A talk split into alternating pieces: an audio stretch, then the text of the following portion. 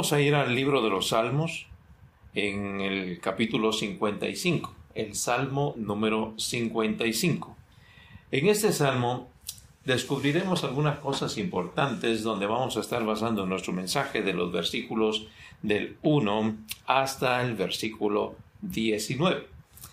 En esta referencia del Salmo que encontramos aquí es una oración dada por el mismo David. Este salmo es un salmo muy especial, pues en ella David describe algunas cosas importantes como el hecho también de poder manifestar algunas situaciones personales como también situaciones en las cuales a su alrededor él está teniendo. Y creo que parte de lo que nosotros tenemos que ir aprendiendo es también que el panorama del ambiente en que David se encontraba, pues para, va a ser muy diferente, tal vez las circunstancias pero haya cosas muy similares en las cuales nosotros nos podemos identificar. En esta ocasión quiero titular este mensaje Cómo tener absoluta seguridad en el caminar de la vida. Si algo todos nosotros experimentamos en el caminar de nuestra vida es el hecho de poder encontrar seguridad absoluta. Vivimos en una sociedad donde eh, vivimos inmersos en muchas situaciones. Hay temores, hay miedos, hay circunstancias totales y buscamos a toda costa poder tener esos momentos de seguridad, esos momentos de tranquilidad. David pues va a expresar algunas cosas importantes y consejos que realmente a él le sirvieron y que al mismo tiempo nos los trasladará a nosotros como una aplicación a nosotros en esta actualidad. Así que vamos a entrar de lleno entonces a este mensaje de cómo tener absoluta seguridad en el caminar de la vida. En primer lugar, una de las cosas que David va a describir de los versículos 1 al 15 es que debemos de evitar tres áreas inestables de inseguridad. Para poder encontrar realmente esa seguridad absoluta en el caminar de nuestra vida, tenemos que tener muy en cuenta evitar ciertas áreas que son inestables. David las ha experimentado y al mismo tiempo pues ha dejado por escrito estas grandes verdades para que nosotros podamos aprender y sacar las lecciones pertinentes para que en el presente nosotros también aprendamos a no sentar las bases de seguridad sobre estas áreas. Son áreas de inseguridad y el mismo David pues las va a presentar de una manera muy especial. Primero, la primera área insegura o inestable que David va a presentar es la inestabilidad personal. En estos versículos del 1 al 8, David va a describir algunas cosas importantes que definitivamente experimentamos nosotros. Por lo menos cinco cosas que David menciona y que nosotros experimentamos. La primera cosa que experimentamos en lo que David describe en esta ocasión es que experimentamos desesperación. Vea conmigo, por favor, los versículos 1 y 2. Dice, Escucha, oh Dios, mi oración y no te esconda de mi súplica. Está atento y respóndeme. Clamo en mi oración y me conmuevo.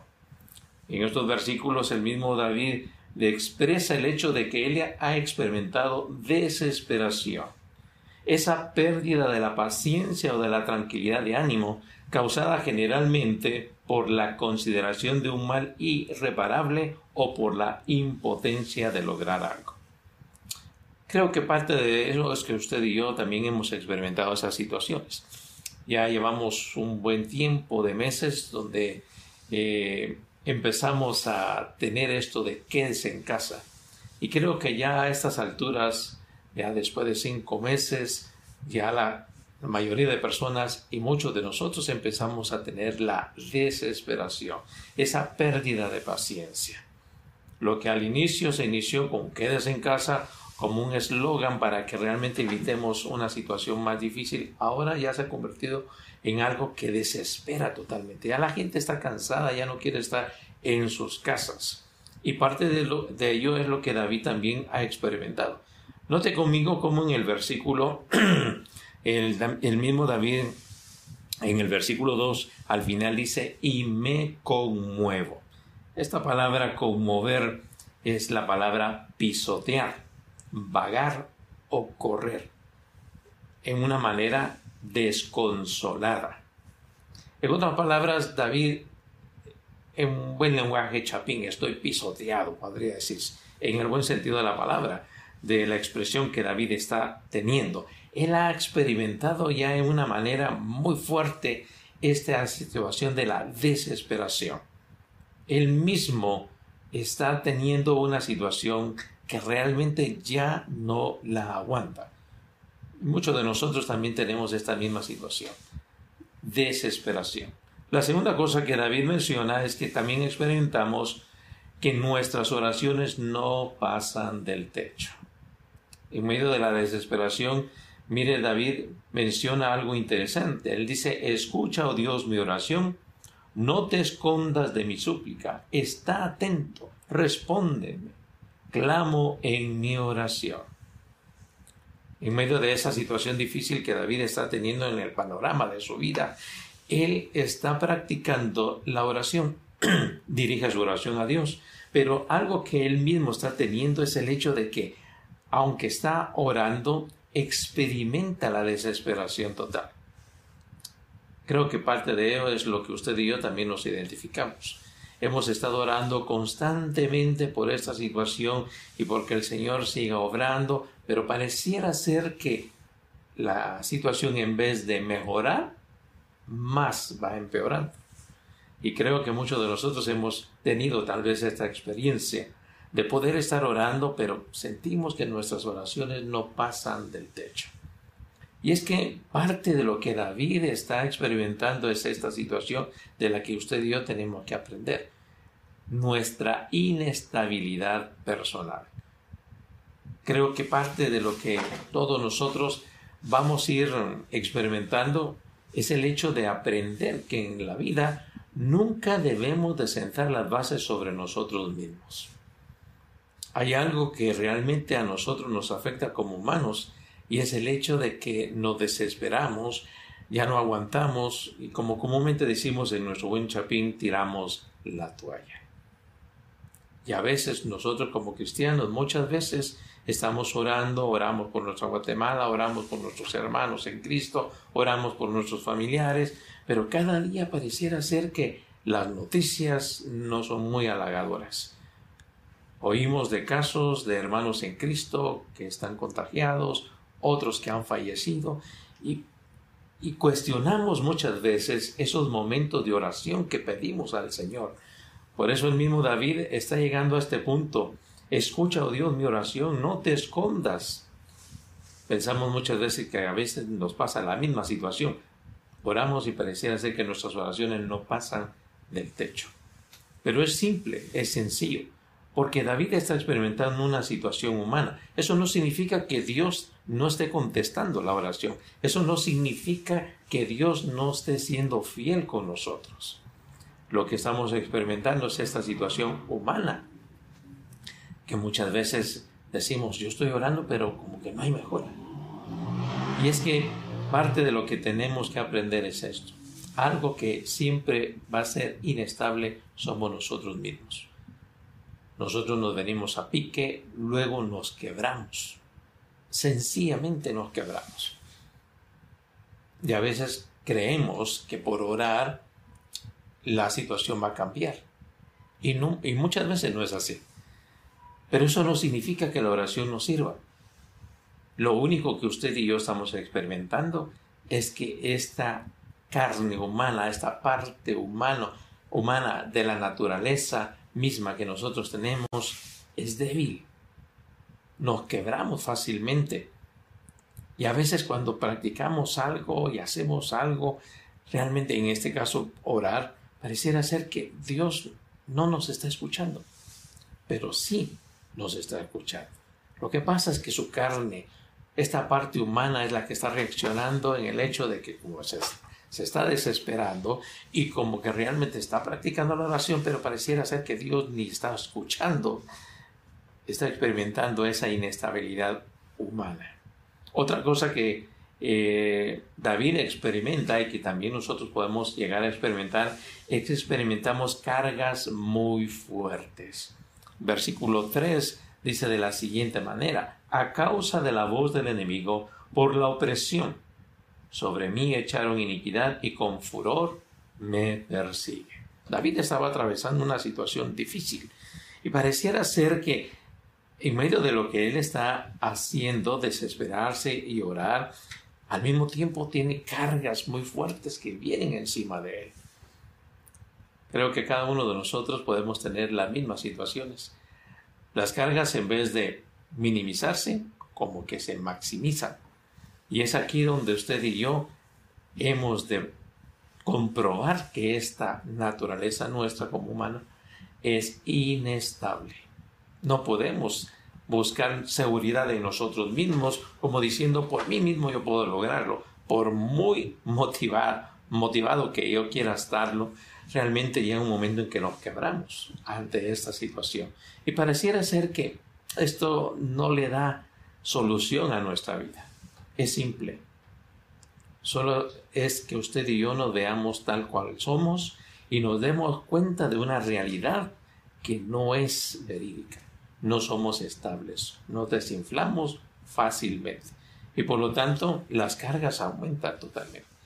En estas épocas que estamos viviendo, las situaciones económicas, las situaciones de salud, las situaciones emocionales son cargas muy fuertes que vienen a la vida.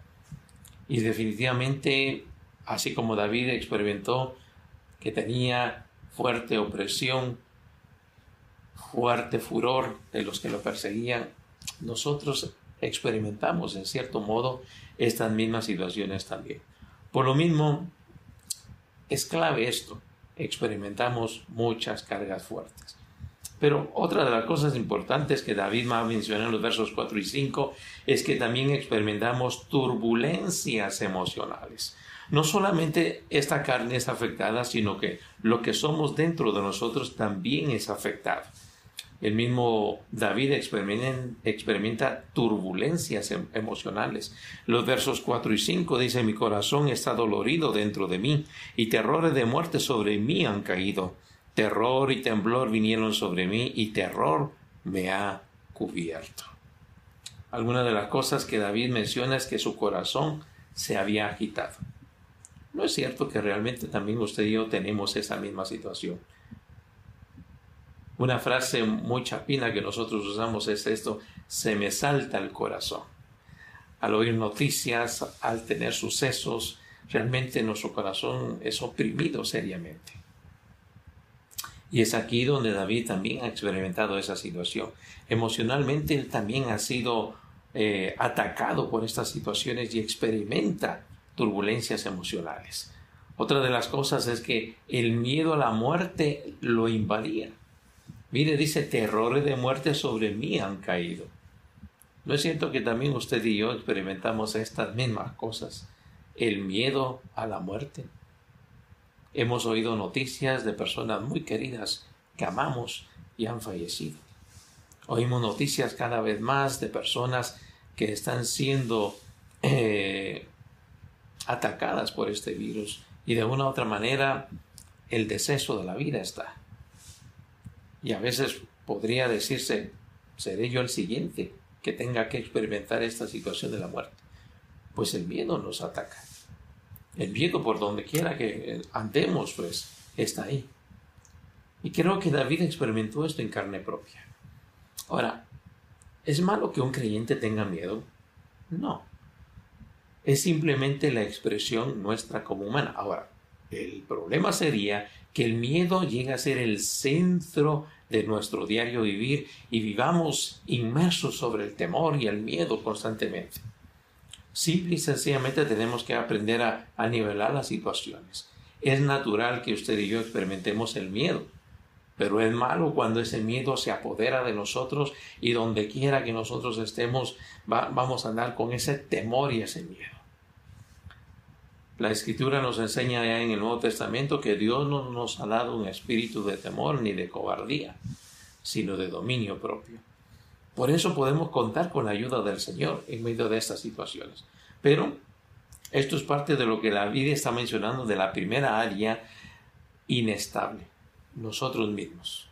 La vida personal es inestable. Mire, también David tenía sensaciones de espanto y de sustos. Miren el versículo que menciona, es algo interesante. Temor y temblor, verso 5, vinieron sobre mí y terror me ha cubierto. Hay sensaciones de espanto o de sustos.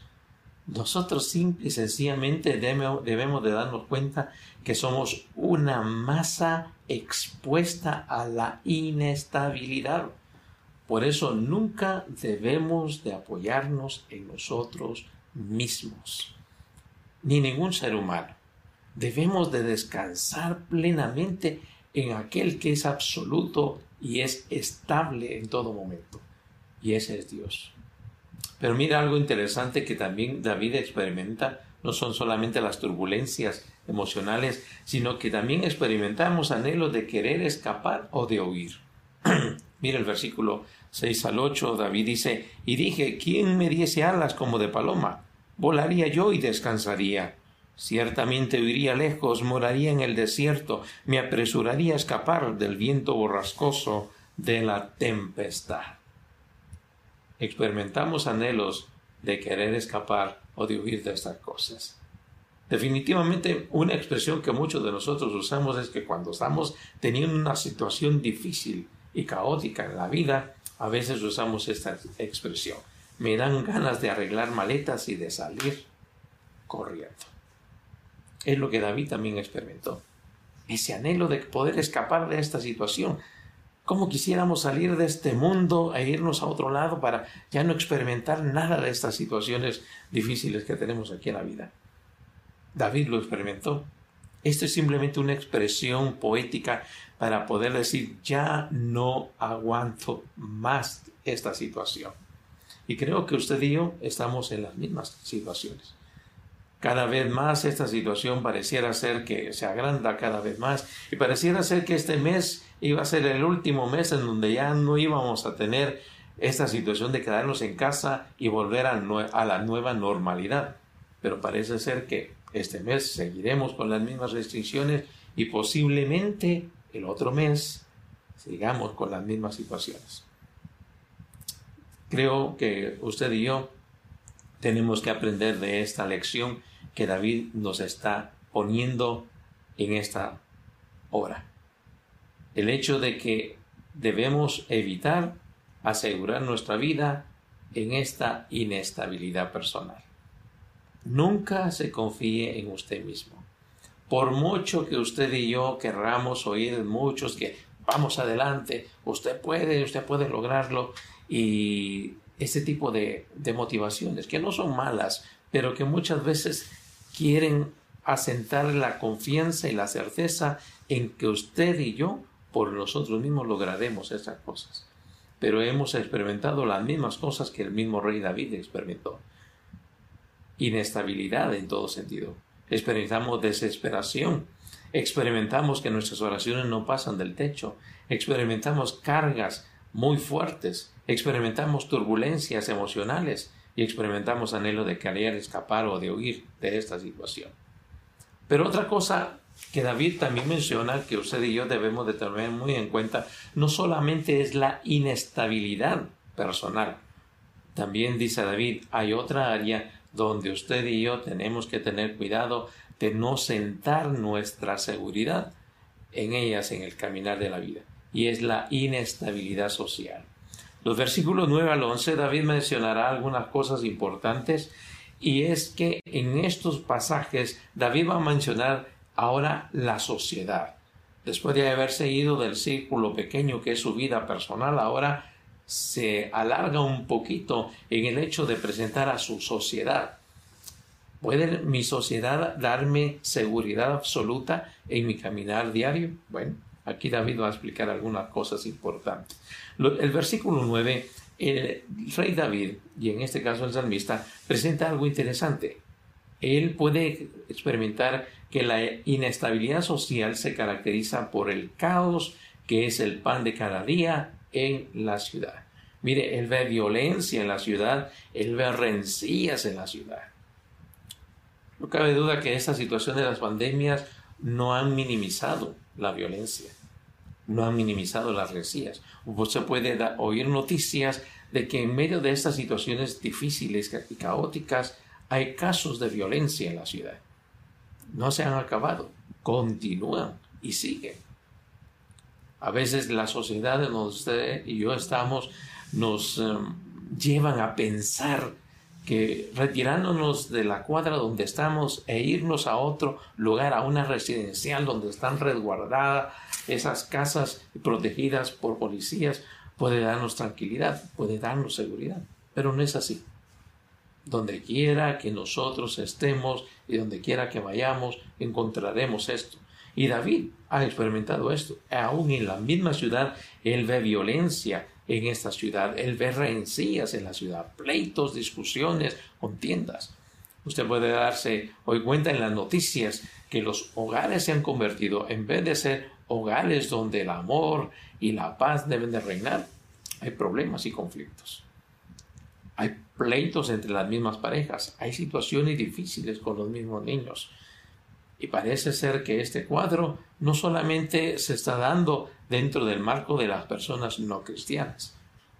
Lamentablemente se está experimentando aún dentro del marco de personas que profesan ser cristianas. Y esto es lo triste de la situación.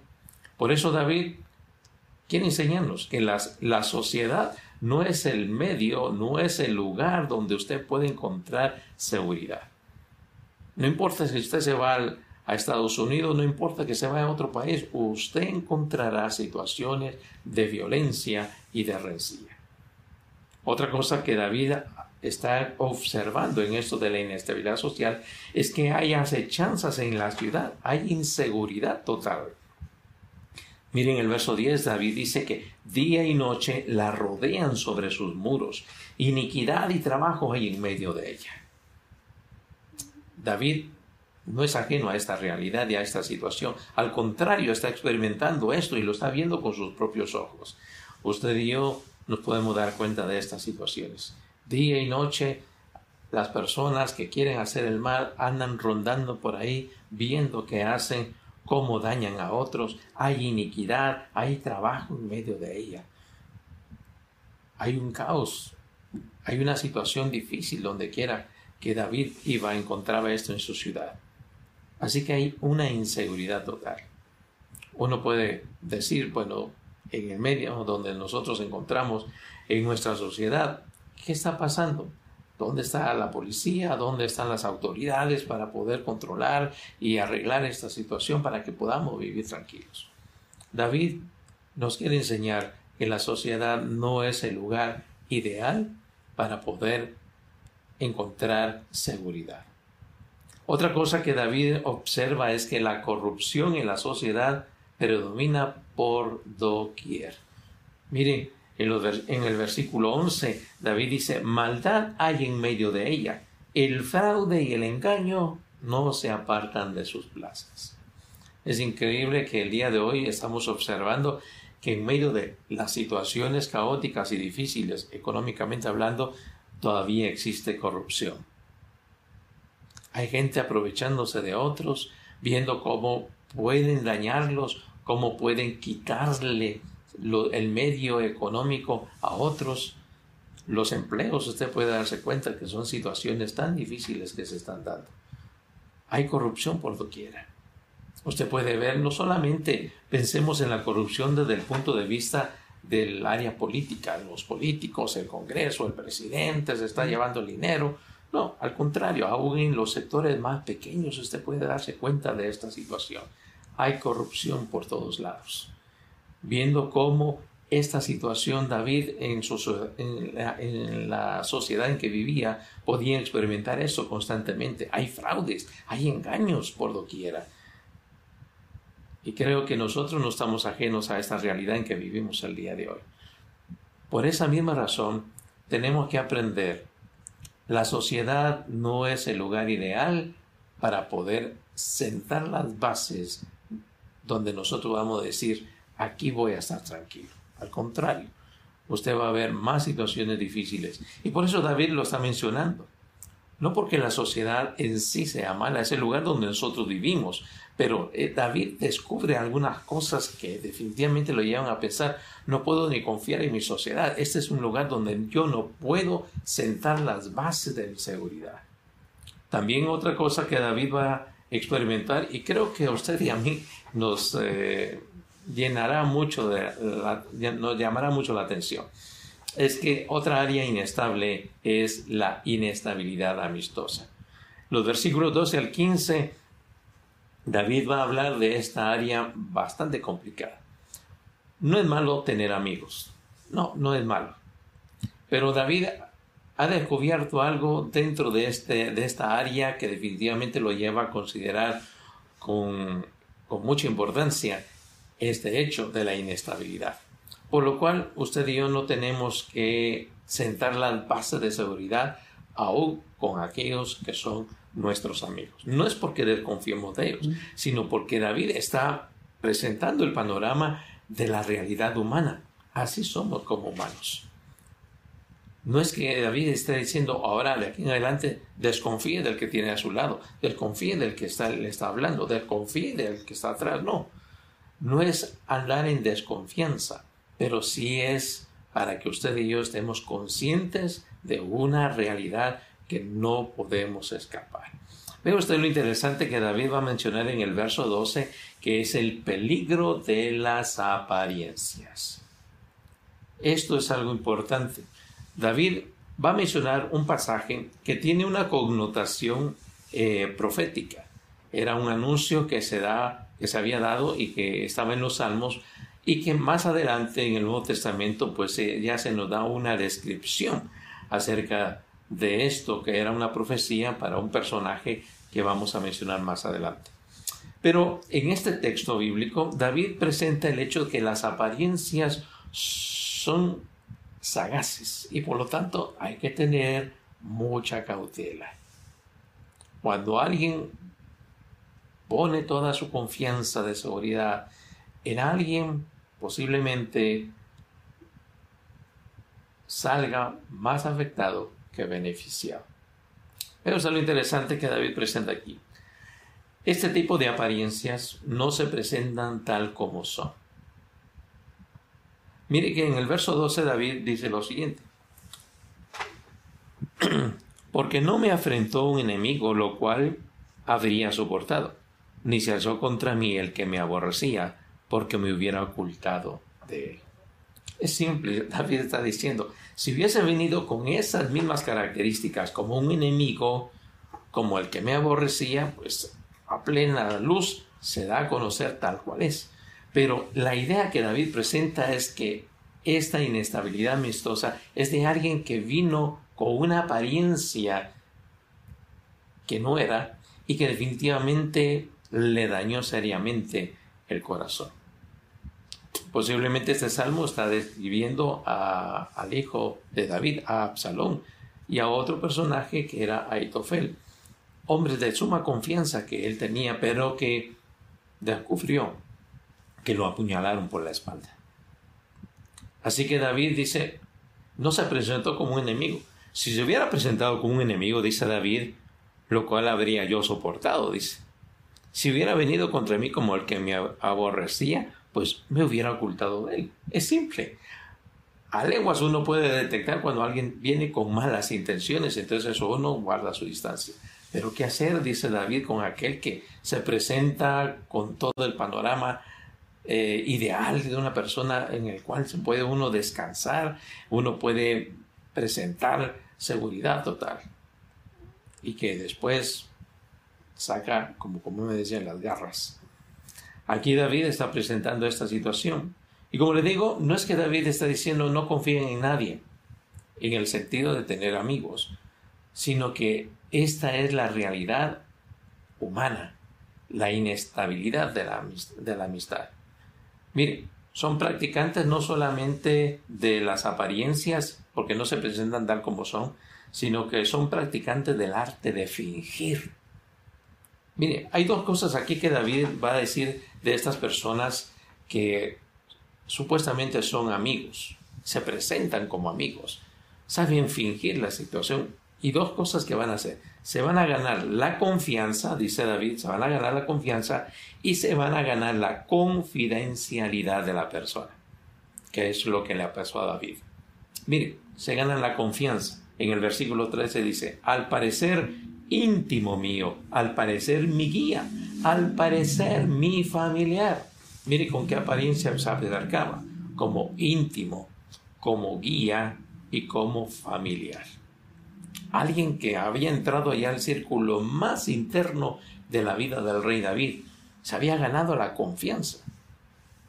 Esto es una de las cosas que David dice que definitivamente existen en la actualidad.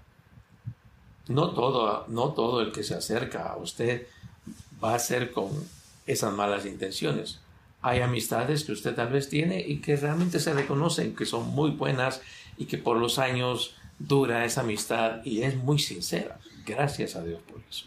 Pero David dice, cuidado, cuando nosotros creamos sentar las bases y que el tener muchos amigos, el tener muchas personas es lo ideal para sentirse seguro absolutamente en el caminar de la vida, cuidado, van a haber tropezones en esta situación. Mire usted lo interesante, se gana la confidencialidad. Verso 14 dice de, juntos comunicábamos dulcemente los secretos. Esta es la parte más importante de, de una amistad, donde se puede develar uno de aquellas cosas tan especiales que no se le cuenta a nadie, pero que se le puede presentar a esa persona tan abiertamente. Mire el verso 2, eh, en el versículo 14, perdón, dice David, andábamos en amistad en la casa de Dios. Este tipo de amistad de la confidencialidad es que nos abrimos a esa persona y entregamos lo más preciado de, nuestras, de nuestro ser, que nadie más llega a saber. Entregamos las llaves de nuestro corazón. Y esto nos hace recordar a un personaje llamado Judas. Y ahí donde la, profecía está incluida de este personaje en este texto bíblico. Miren lo interesante del asunto, Jesús, por ser Dios, ya sabía quién era Judas. Y por eso lo, lo, eligió, porque ya sabía que el que le habían de entregar. Pero los demás discípulos desconocían totalmente esta área negativa en la vida de Judas. Judas anduvo con Jesús y anduvo con ellos, oyó las enseñanzas del Cristo de la Gloria, participó muchas veces en los viajes, vamos a decirlo así, eh, de servicio y de evangelización en muchas ocasiones. Participó inclusive de esas comidas fraternas que tenía Jesús con los más allegados. Que inclusive la Biblia dice que él era el que tenía la bolsa, él era el administrador del grupo tenía uso del dinero. Ninguno de los discípulos conocía este lado malo de Judas.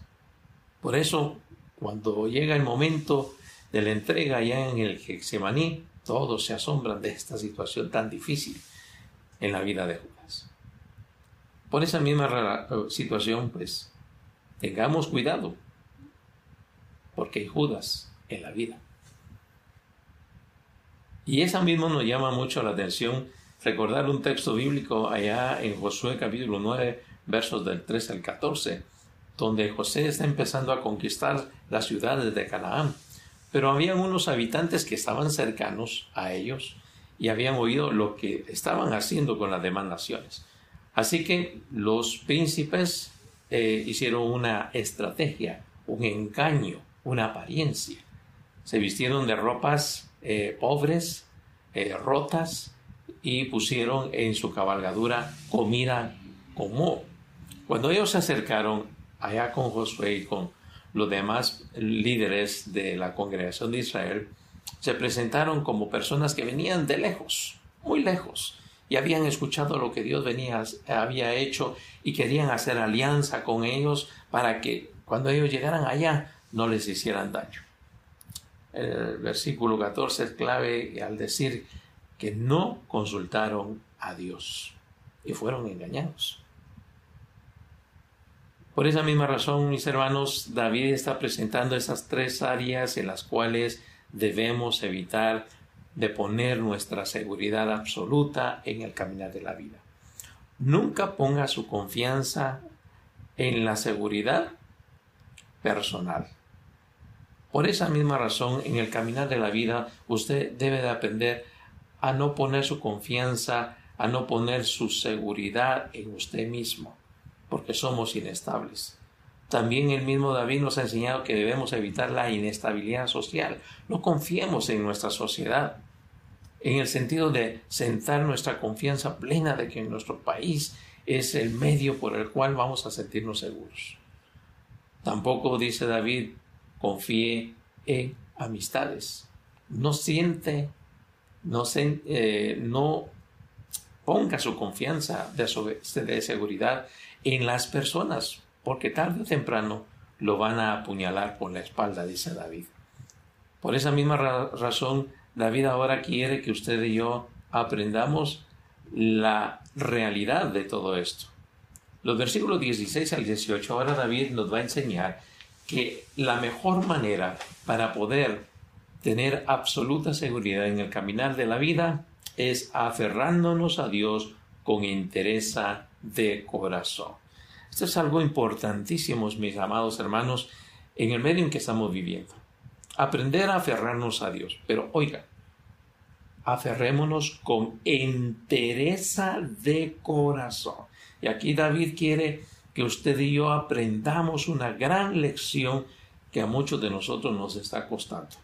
Como humanos y como a veces cristianos, no hemos aprendido a aferrarnos a Dios con entereza de corazón. ¿Cómo se logra esto? Pues David nos va a enseñar la manera de lograrlo. Primero, tome una decisión determinante y muy firme. Miren, no hay mejor cosa que usted y yo aprendamos de la lección de la vida que aprender esto. Tomar una decisión determinante y muy firme, que es lo que nos va a ayudar.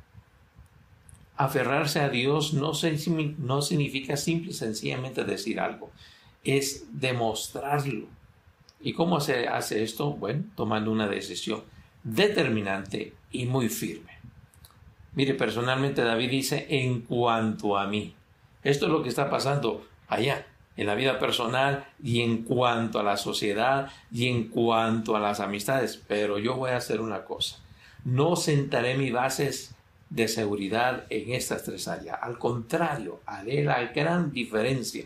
Tomaré una decisión en vez de descansar en bases inestables, depositaré mi fe en lo que es más seguro. Mire el verso dice, a Dios clamaré y Jehová me salvará. Aquí surge una pregunta que quiero trasladarle a usted en esta ocasión. ¿Qué tan seguro y confiable es Dios para su diario vivir? Mire que no le estoy preguntando qué tan seguro y confiable es Dios, porque usted me va a decir, si lo es. Pero la pregunta es, ¿qué tan seguro y confiable es Dios para su diario vivir? Para el domingo, para el lunes, para el martes, para el miércoles, para el jueves, para el viernes, para los 365 días del año. ¿Es Dios confiable? ¿Es seguro Dios? Bueno, es aquí donde realmente, en medio de esta situación que estamos viviendo de la pandemia, tenemos que aprender esta gran lección. Y creo que muchos cristianos están siendo probados en esta área determinante. De aferrarse a Dios con entereza de corazón. Y estamos comprobando que hay muchos que están tambaleando en esta situación tan difícil de la vida. Poderle confiar a Dios. De ahí donde viene la otra pregunta. Podemos confiarle a Dios nuestras situaciones al punto de desentendernos nosotros de ellas y descansar en que se hará su santa voluntad y cuando Él quiera. David dice, a Dios clamaré y Jehová me salvará. ¿Se acuerda usted que al principio, en, los versículos anteriores, en el verso 1, el mismo David estaba clamando, pero se, tenía, se sentía conmovido pedía que Dios le respondiera. Ahora llega a la, conclusión de que es, es clave y es clara la situación. Dejaré de estar dependiendo de mis emociones, de lo que siento, de lo que puedo ver. Al contrario, basaré mi seguridad en lo que Dios es. Y es ahí donde usted y yo tenemos que aprender, Aunque usted no sienta a Dios, aunque usted no vea a su alrededor que están sucediendo cambios, recuerde esto. Su convicción en Dios es clave. Y es aquí donde usted va a demostrar qué tan seguro es Dios, qué tan fiel es Dios, qué tan eh, tanto puedo yo confiar en Él, aunque yo no lo sienta, aunque yo no vea mejora en las situaciones, aunque cada vez vea una situación difícil y poder descansar en Él. Y poder decir, Dios es bueno, Dios es fiel, sigo confiando en Él. ¿Te acuerdas de Job? Que aún su propia esposa le dice, en medio de la situación, perdió todas sus propiedades, todos sus bienes materiales, perdió a sus hijos, sus hijos se murieron perdió familia, seres queridos, pero también perdió la salud. En medio de esa situación, su esposa se acerca en el capítulo 2 y le dice, ¿aún mantienes tu integridad? Pues maldice a Dios y morite. En otras palabras, mira, cada vez va una situación peor, peor, peor, peor. Mira ahora, y todavía así seguís confiando en Dios. Todavía seguís manteniendo tu integridad a Él. ¿Podemos nosotros decir lo mismo que Job hizo? Que aún en el, momento más difícil de la situación de su vida, perder todo, perder lo más querido, perder hasta la salud, poder decir Jehová dio, Jehová quitó. Sea el nombre de Jehová bendito.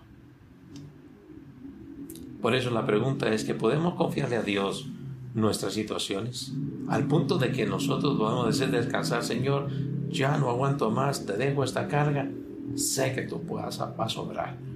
Y aunque al día siguiente, en vez de ver mejora, vea algo peor, seguir teniendo esa certeza de que Dios va a obrar. Por esa misma situación, el hecho, hermanos, de aferrarnos a Dios con interés se va a demostrar en esa decisión determinante y muy firme que usted y yo debemos de tener. Otra cosa que David va a mencionar es que para poder, tener, para poder aferrarnos a Dios con interés de corazón, tenemos que tener hábitos de dependencia en Él. Mire lo que David dice en el verso 17. Dice, tarde y mañana y a mediodía oraré y clamaré y Él oirá mi voz. Busque horarios firmes para ello. David menciona tarde, mañana y al mediodía. En otras palabras, aprendamos a tener hábitos saludables de dependencia de Dios. Mire, nosotros tenemos los hábitos comunes de nuestro diario vivir. Nos levantamos, desayunamos, hacemos nuestras actividades. Si usted tiene que ir al mercado, va a hacer sus, sus actividades del mercado, comprar sus compras y todo, regresa a su casa, hace todo el oficio de su casa. Tenemos hábitos saludables, tenemos hábitos higiénicos. Hoy tenemos que estarnos lavando las manos, tenemos que estar cubriendo la boca si es que salimos. Tenemos que tener todos esos hábitos que deben ser parte del diario vivir. Pero muchas veces esta situación de tener hábitos de dependencia de Dios escaseamos. David buscaba esos tiempos muy especiales. Mire, algo interesante. David fue transportado a Babilonia. Cuando vino el castigo de Dios hacia Judá, fue transportado hacia Babilonia. Y estando en aquella tierra, David no dijo, no, ya no está el templo, ya no puedo orar, ya no puedo hacer nada de esto.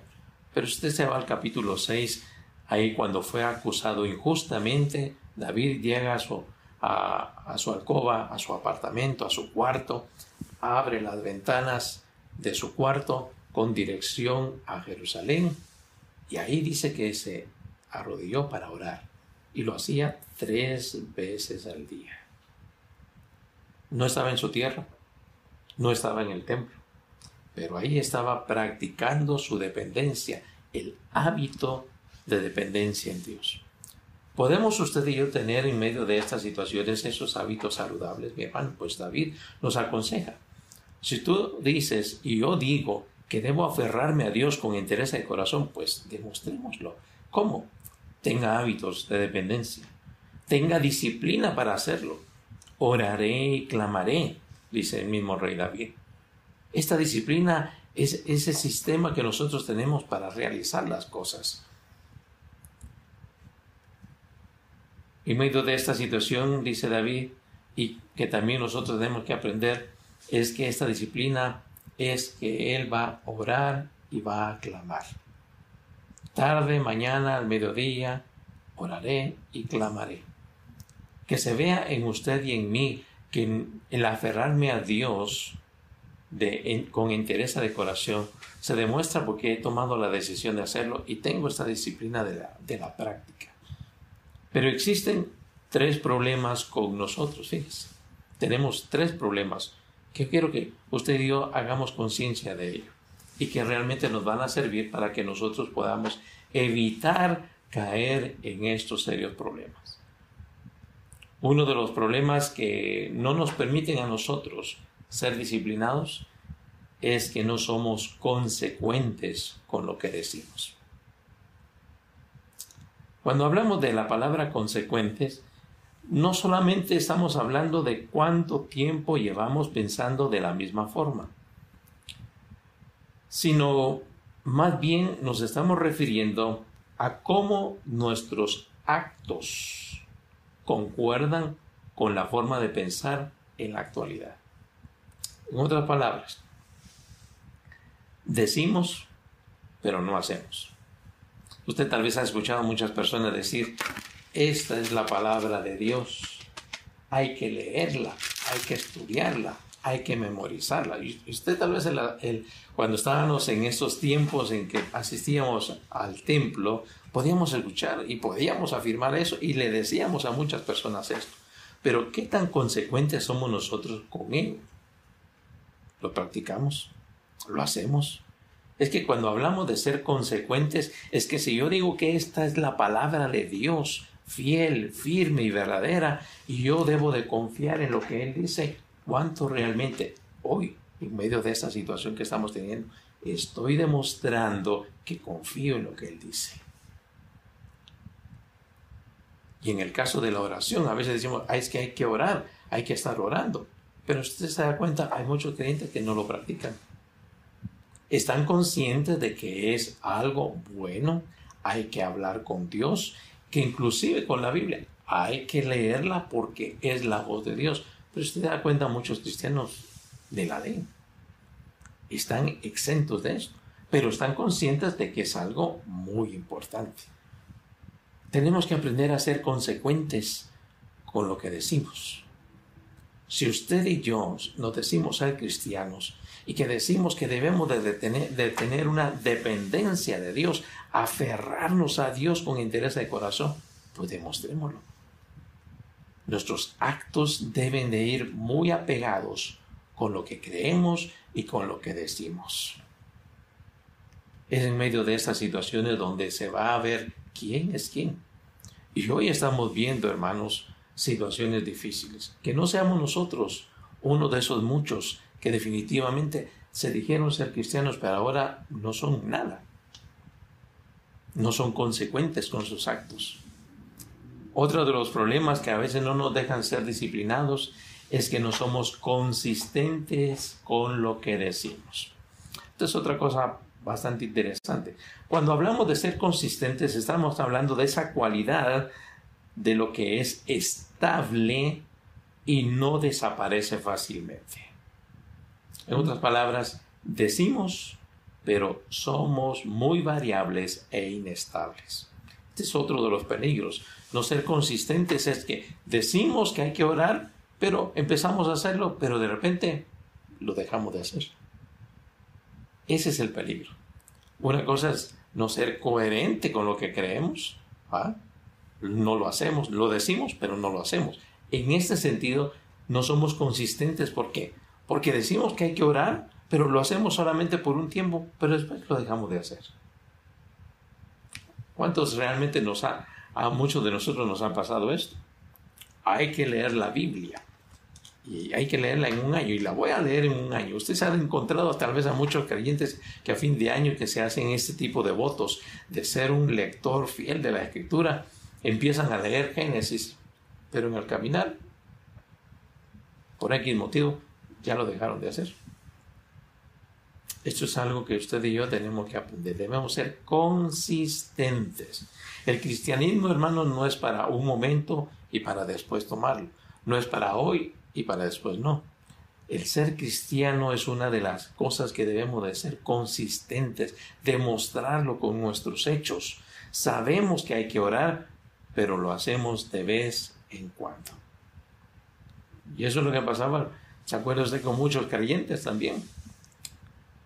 Empezaban a decir, hoy sí me voy a estar congregando a la iglesia, cuando no había venido esta situación de la pandemia. ¿Y qué cree usted que pasó? a mitad de año, ¿qué pasó? X motivos, justificaciones o excusas ya no siguieron. Eso es parte de lo que usted y yo tenemos que aprender en este medio que vivimos. Ser consistentes, coherentes y consistentes. Si decimos ser cristianos, si decimos ser hijos de Dios, debemos demostrarlo. Si decimos que debemos aferrarnos a Dios, pues que nuestros actos vayan apegados a lo que nosotros creemos, que seamos consistentes con ello. Otra de las cosas que definitivamente nos afectan en la disciplina y de otro de los problemas es que no somos persistentes con lo que nos prometemos o decimos. ¿A qué nos referimos con ser persistentes? Bueno, que sigue durando o se mantiene constante por largo tiempo. Es, en otras palabras, decimos, pero no somos insistentes con aquello. Sabemos que hay que orar, pero no forma parte de nuestra agenda de vida. Aquí es una de las cosas importantes, mis amados hermanos, que en medio de esta pandemia Dios está revelando de nosotros qué tan persistentes somos. Ya no hay reuniones de, en los templos, pero muchos creyentes han caído en el desuso, aún en medio del medio digital, de no hacerse parte de ello. Mire cómo son las cosas. Dios permitió que antes de la pandemia usted tuviera un lugar donde usted pudiera asistir bajo la consigna de las convicciones de la fe, pero no lo hizo. Ahora Dios está permitiendo una situación donde usted se queda en casa y mire lo lindo que es. Dios le está llevando a su casa el medio digital de la palabra, a través de prédicas, a través de enseñanzas. Pero usted se da cuenta, hay muchos creyentes que aún estando en toque de queda, ni siquiera se conectan para poder ver un video de su iglesia, de su predicación, de la enseñanza, de las reuniones. ¿Qué, estamos, ¿Qué está pasando? Pues el problema es este, que no somos coherentes, no somos consistentes y no somos persistentes. La vida cristiana, hermano, deberíamos de hacerla parte de nuestra forma de vida para que nosotros podamos entender que así como tenemos en nuestra agenda nuestras actividades, tengo que ir a hacer esto, tengo que ir a hacer lo otro, también aprendamos que la vida espiritual no es de un templo, es del diario vivir Debemos de demostrarlo donde quiera que estemos, que nuestra dependencia en Dios sea constante, sea persistente, insistamos en buscarlo, aferrándonos a Él de todo corazón, constantemente. Otra de las cosas que David eh, eh, quiere que usted y yo aprendamos para aferrarnos a Dios, después de haber aprendido de estos tres peligros y problemas que tenemos, es que debemos de confiar en el obrar de Dios estar 100% seguros de que Él es capaz de actuar a nuestro favor. Versículos 16 al 18, David expresa el hecho de que Dios me librará, Dios oirá mi voz, Dios actuará, Él va a redimir en paz mi alma. Estos son actos en los cuales Él está 100% seguro de que Dios va a obrar en medio de sus situaciones de inestabilidad que está teniendo hay cuatro cosas que debemos de tener muy en cuenta, mis hermanos. Debemos de tener certeza en que Dios obrará. Debemos de, de estar seguros y claros de que Él tiene algo y que lo va a hacer. Por eso cuando usted y yo oramos a Dios, aunque no sintamos nada, aunque veamos en, una semana que seguimos orando por lo mismo y lo mismo y no hay una respuesta, eso no significa que Dios no esté escuchando, no significa que Dios esté tardando. Al contrario, debemos de tener certeza de que Dios obrará. Continuemos orando, continuemos aferrándonos a Dios. También debemos de tener confianza en que Dios obrará. Esa seguridad firme en Él esa confianza de que puedo descansar en Dios aun cuando vea que mis situaciones en vez de mejorar empeora, yo seguiré sosteniendo el hecho de confiar en Él. Y por último, debemos de tener esperanza en que Dios obrará. Esa confianza de que Dios va a realizar algo. Lo voy a esperar. Voy a tener paciencia en poder descansar en Dios en medio de estas situaciones. Por eso, mis amados hermanos, en este mensaje, Dios quiere que usted y yo podamos aprender a tener absoluta seguridad en el caminar de la vida. Primero, evite tres áreas inestables de inseguridad. La personal, la social y la amistosa. Y por segundo, en segundo lugar, aprendamos a estar aferrados a Dios con entereza de corazón. ¿Cómo? tomando una decisión determinante y muy firme. Dos, teniendo hábitos de dependencia en Él. Y tres, a confiar en el obrar de Dios.